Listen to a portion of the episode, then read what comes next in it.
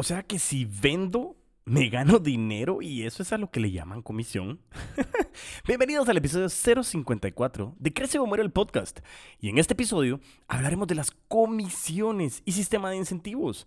Eso que es una parte del combustible de los putos amos de las ventas. Si quieres saber más, pues quédate y crece.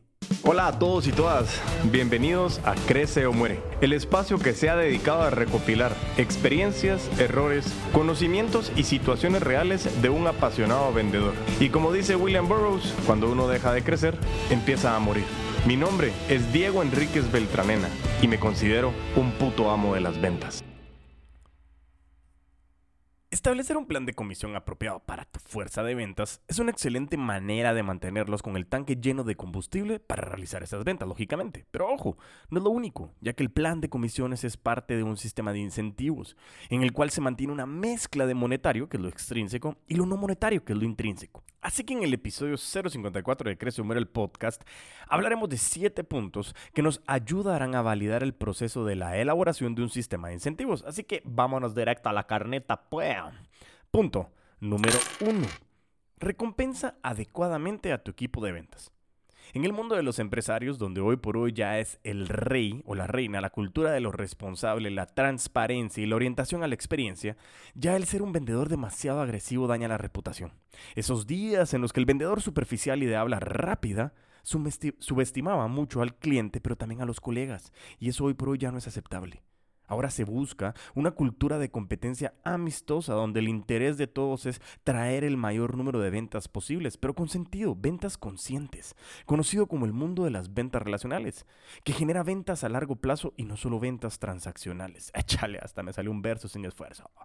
Por mucho que creas que tu cultura empresarial y los beneficios de tu empresa son razones suficientes de peso, la realidad es que tu equipo de ventas necesita un motivo más para alcanzar y vender con todos los poderes de esos objetivos en ventas que tienes y es un sistema de incentivos. Y por eso debemos de definir bien esa manera de recompensar y esto lo dividimos en dos partes. La primera, que es la A, inciso A, relacionar tu estructura de comisiones con el número de clientes nuevos que traen a la empresa con las ventas que provienen de clientes existentes, ese upselling o ese cross-selling que consiguen es una manera estupenda de mantener a tus vendedores concentrados en esos números. Esta es la base secreta de cualquier estrategia de ventas para permanecer en un crecimiento constante hacia largo plazo y el inciso B, combinando la competencia con la compensación, lógicamente, en el sentido de que debe de haber algo que no sea monetario. Y algunas ideas que te puedo dejar es, tú puedes ir a comer con tu equipo, felicitarlo, darle premios en, el, en algún momento de lo que hemos trabajado, pero compartiendo. Le puedes dar libros de ventas, libros de desarrollo personal, de competencias organizacionales personales. También puedes compartir episodios de Crece Hombre el podcast, que es lo más importante. Y algo que requiere de mucho valor es darles de tu tiempo, darles de tu tiempo y experiencia. Eso hoy por hoy está siendo subestimado por los empresarios y el tiempo que tú le puedes dar a tu equipo vale muchísimo más que cualquier premio monetario. Esto permite que todos sean capaces de conocer que ser el mejor merece el esfuerzo, manteniendo el respeto mutuo y disfrutando de un trabajo en conjunto, colaboración exponencial, pero sobre todo que al mismo tiempo luchen individualmente por superarse, pero sobre todo generando esa interdependencia que es trabajar en equipo. Todo lo que hagas o dejes de hacer afecta de manera positiva o negativa a toda la cadena de valor. Punto. Número 2. Piensa en la estructura de comisiones antes de siquiera empezar. Antes de hacer cualquier reunión de ventas con tu equipo, recuerda que nada funciona mejor que una buena estructura de comisiones para tu negocio, que sea clara y específica, pero sobre todo medible. Cómo compensas el rendimiento de ventas cambiará drásticamente tanto tu crecimiento como tu aprendizaje. Y tradicionalmente existen dos maneras de diseñar una estructura de comisiones, de lo que tengo el conocimiento. La primera, le puse el colchoncito.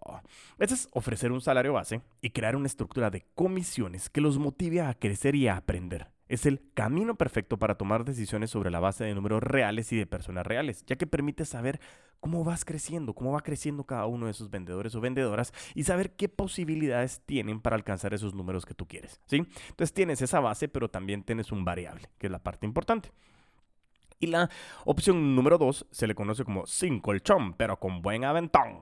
Simplemente se crea una estructura de comisiones y objetivos de ventas basado en el objetivo de ventas. ¿Qué significa? Que no existe una base, sino todo va relacionado con esa meta de ventas. En este caso, a veces lo que he visto que se puede hacer es ofrecer unos meses, entre comillas, de seguridad con comisiones garantizadas en lo que ese vendedor o vendedora se, se puede forjar y alcance esa curva de aprendizaje. Es una buena manera de poderlo meter a un buen plan de inducción, como lo hemos hablado en ocasiones anteriores, y minimizar la rotación.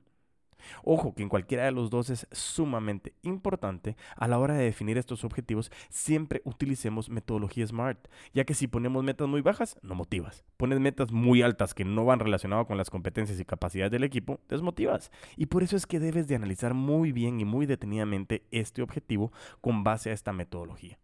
La estructura de comisiones que elijas dependerá de tu propia personalidad y cultura de la empresa. Pero el punto más importante es mantenerte siempre flexible y adaptar tu negocio, lo que aprendas en el mercado potencial y sobre todo en las demandas y los comportamientos de los consumidores. Punto número 3. Tienes que implementar bonificaciones por ventas de clientes existentes. Esto es vital. Un buen equipo de ventas piensa siempre en el largo plazo. Lo último que quieres es crear una cultura de cambio rápido de personal tan solo porque tu equipo se centra solo en conseguir clientes nuevos. En su, en su lugar tienes que incentivarlos para que se dirijan a los clientes adecuados. Hoy en día no se trata de cuánto valor se puede conseguir de un cliente, sino cuánto puedes dar tú de ese valor para que se queden. Lo bueno de este tipo de bonificaciones es que inspira a tu equipo de ventas a hacer algo más que conseguir un cliente nuevo. Se centra en el ciclo completo de vida del cliente. Estas son algunas maneras de recompensar a tu equipo enfocado en este tema. Cuando los clientes alcancen una fecha significativa, tienes que fijar alguna bonificación o incentivo para cuando un cliente alcance cierto tiempo en la empresa. Cumplió un año, cumplió cinco años, cumplió diez años. Así, las ventas no solo se centran en conseguir nuevos clientes, sino también en cómo mantenerlos dentro y contentos. También puedes premiar cuando sus clientes pasan a un plan superior, o sea, existió algún upselling. Ofrece el suficiente valor para convertir a un usuario habitual en un fan. Eso, ese fan, ese amor.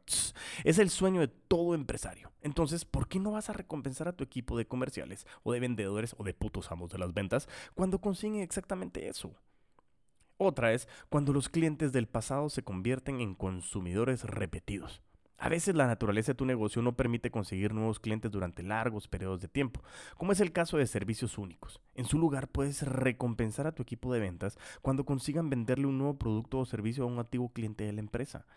¿Te recuerdas en el episodio 005 de Prospección que hablábamos de poder tener canastas, de pasar un prospecto a la canasta de cliente y de cliente a cliente regular? Y eso precisamente es esto y por eso debes de premiar es muy importante que te enfoques también en esa base de clientes, porque como lo hemos mencionado, y hay muchas estadísticas, pero por lo menos es cinco veces más fácil y mucho más, no digo barato, es, menor inversión de recursos, cinco veces el poder atender a un cliente que ya me ha comprado a uno que no me conoce. Por eso te enfoques, te pido, mejor dicho, que te enfoques mucho en tu base de clientes. Punto número cuatro Calcula los objetivos del departamento de ventas ideales, ¿sí? Anualmente, mensualmente, semanalmente y diario. Hacer un seguimiento de los objetivos de ventas también significa prestar atención a sus cambios constantemente, es decir, como te digo, mes a mes, semanalmente y diariamente. ¿Te recuerdas que hablamos de la reingeniería comercial inversa? Precisamente es esto. Tanto si las ventas suben como bajan, es crucial llevar un registro para poder describir a qué se deben tales cambios. Hagámonos preguntas como, ¿tu producto o servicio se ve afectado por alguna cuestión estacional? ¿Has incorporado a un nuevo vendedor o vendedora en tu equipo? ¿El producto o el servicio ha sufrido algún cambio en los últimos tiempos? Para comprobar si hay algo afectando a estos datos, necesitas saber tus objetivos de ventas ideales, porque si no, no tienes cómo medirlo. Puedes hacerlo retrocediendo sobre tus propios pasos desde el objetivo de ingresos realistas anuales, mensuales, semanales y diarios que necesitas alcanzar como empresa. Punto número 5. No puedes estimular las ventas repartiendo una recompensa a partes iguales. Eso suele pasar y es un gran error. Debes transformar tus objetivos en incentivos para que tus vendedores puedan alcanzarlos. Bueno, lógicamente siempre poniendo esa meta de que los tienes que empujar a alcanzar más, no solo que estén en su zona de confort. Analiza sus niveles de ventas, su experiencia previa, para conocer cuáles son sus capacidades y así evitar que se desanimen.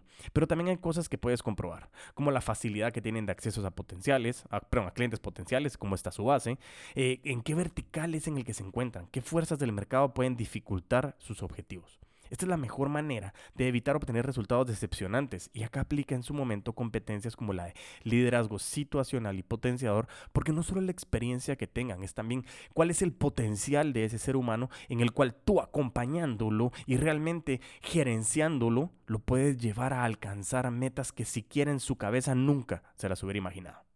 Punto número 6. Importantísimo siempre ser ambicioso, ¿sí? Pero pon los pies sobre la tierra.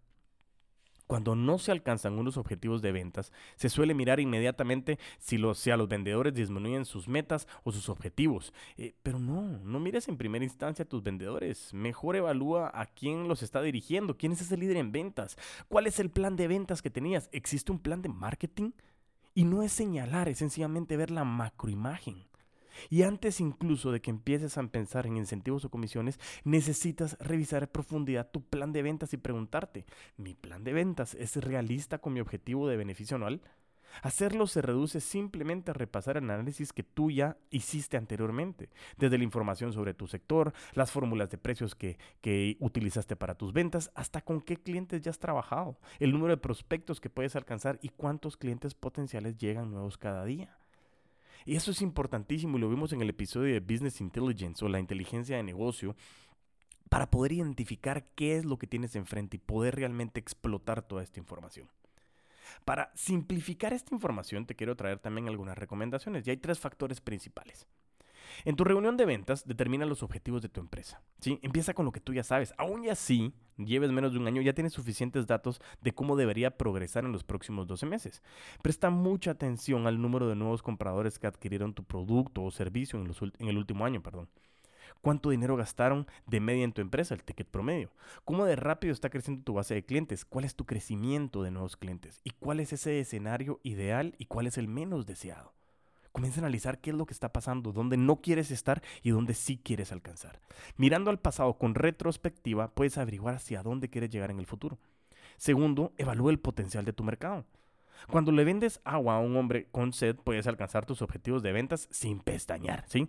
Antes tienes que descubrir los matices de tu mercado e industria para entender si existe una necesidad real tras lo que vendes. Pero además de esa necesidad inmediata, ¿cuánto espacio dispones para crecer? Y aquí tengo un ejercicio, o mejor dicho, una analogía. Estábamos hablando, una persona me estaba pidiendo ayuda porque quería comenzar a vender café. Y me decía, lo que pasa es que café transaccionalmente el margen es muy bajo, hay mucha competencia y comenzamos a determinar de que si la gente que toma café exclusivamente toma café de lo que le vendes tú como materia prima. Y comenzamos a analizar, toma café, con quién comparte, qué tasas utiliza, cuál es el método de extracción, qué puedes comparar, come algo. Entonces comenzamos a crecer más el mercado y comenzó a enfocarse en toda la experiencia de café. Y eso es algo muy importante, comenzar a analizar qué tanto puedes crecer. Y punto número tres es evalúa tu equipo en ventas. ¿Qué puedes hacer con los recursos que tienes disponibles actualmente? Si tus objetivos de ventas son totalmente inalcanzables, no importa cuánto te esfuerces, porque la verdad que tus putos amos de las ventas lleguen a ello, puede ser que sí, puede ser que no, pero si el equipo empieza a escalar es porque estás creciendo demasiado rápido. Esto es un problema bastante deseable que tener, pero también requiere de mucho tiempo y de dinero. Y ojo, los emprendedores que pasan a ser empresarios muchas veces crecen de manera desordenada. Tienes que tener mucho cuidado. Yo ya pasé por eso y estamos en un proceso constante de crecimiento y de ordenar procesos para que normalmente no comencemos a perder el norte, porque es muy fácil hacerlo, ¿ok? Y antes de mandar a tus putos amos de las ventas a cumplir con sus objetivos, asegúrate de que esos objetivos los hiciste y los trazaste con la metodología SMART que hablamos anteriormente. Punto. Número 7. Obsesiónate con los objetivos de la actividad. La parte más dura sobre el crecimiento de las ventas es que a veces no importa lo que hagas. No puedes obligar a un lead o a un prospecto a pagar. No tienes ningún control sobre los resultados, solo sobre tus propias acciones. Tu equipo de ventas puede conseguir sorprendentes resultados si se centran realmente en qué hacen, en lugar de solo obsesionarse con los resultados. Se le llama objetivos de la actividad y se basan en las acciones repetibles que sirvieron para cerrar ventas en el pasado, o las llamadas key activities como nos menciona Jack Daly o el desgraciado maldito playbook que mencionamos en el episodio 002 de los hábitos de los putos amos de las ventas. Si tu equipo de ventas adopta esta mentalidad, podrás conseguir esos objetivos constantemente. Y el proceso funciona de la siguiente manera. Identifica tu porcentaje de cierre. Revisa tu registro del último mes para saber cuántas llamadas o emails hiciste y cuántas acabaron siendo en venta. Si hiciste 100 contactos y tuviste 100 ventas, tu tasa de cierre es del 6%. Segundo, calcula cuántas llamadas o correos se requieren habitualmente para alcanzar a tu nuevo público objetivo. De tal modo que si quieres conseguir 12 ventas al mes, tu equipo deberá hacer 200 llamadas o mails según ese porcentaje de venta, de cierre, me explico. Y tres, pregúntate si esto es realizable para tu equipo, porque si dices que eran 12 ventas al mes, pero ahora quieres poner 12 ventas a la semana, sabes que necesitas 200 llamadas o mails a la semana. ¿Es eso posible? El fin al final, mejor, el fin al final, ¿qué tal? El fin es analizar la capacidad que tiene tu equipo de ventas. Y este cambio de programación no solo es beneficioso para minimizar el temor al rechazo a nivel de la venta individual, al cambiar el enfoque de lo que es conversión por una conversación, sino que también sirve para que la presión sea menor y eso no afecte la emocionalidad de tu gente. Aunque los putos amos de las ventas sabemos que la resiliencia y la resistencia al fracaso es parte importante y es nuestro amante. Es nuestro amante bandido bandido. Pésima, pero bueno. Bueno, los mejores resultados se obtienen cuando te centras en cosas que puedes hacer, no en las que escapan de tu control. Pero aún así viene una pregunta. ¿Qué pasa si aún así las ventas siguen sin llegar? Y aquí te dejo algunas ideas que te pueden ayudar un poquito a saber qué podemos hacer. Puede ser que necesites más personas que te ayuden a encontrar más prospectos o puedes necesitar más fuentes de prospectos. Puedes trabajar con tu equipo de marketing o buscar directamente nuevas fuentes de prospectar. Gerardo Rodríguez nos dice que debemos de tener al menos siete, fuentes de prospección. ¿Cuántas tienes tú? Segundo, tu tasa de conversión puede llegar a ser muy baja. Explora tu proceso y haz experimento en los puntos donde la gente abandona. Es muy largo el ciclo, es muy corto el ciclo. ¿Qué está pasando? Tercero, no estás identificando las mejores pistas o ideas. ¿Hay algo más que se puede hacer y que no esté haciendo para calificar a los candidatos con los que se contacta? ¿Qué estamos haciendo para incrementar ese valor con mis prospectos? Cuatro, no estás vendiendo tu producto eficientemente. Para manejar mejor las objeciones o gestionarlas, mejor dicho, es importante repasar y conocer los beneficios principales del producto. Beneficios, no características. Y al final puede ser que necesites modificar tu producto o servicio prestando atención a lo que dicen los prospectos, puedes descubrir cuáles son las necesidades insatisfechas para que el equipo de producto pueda implementarlas cuanto antes.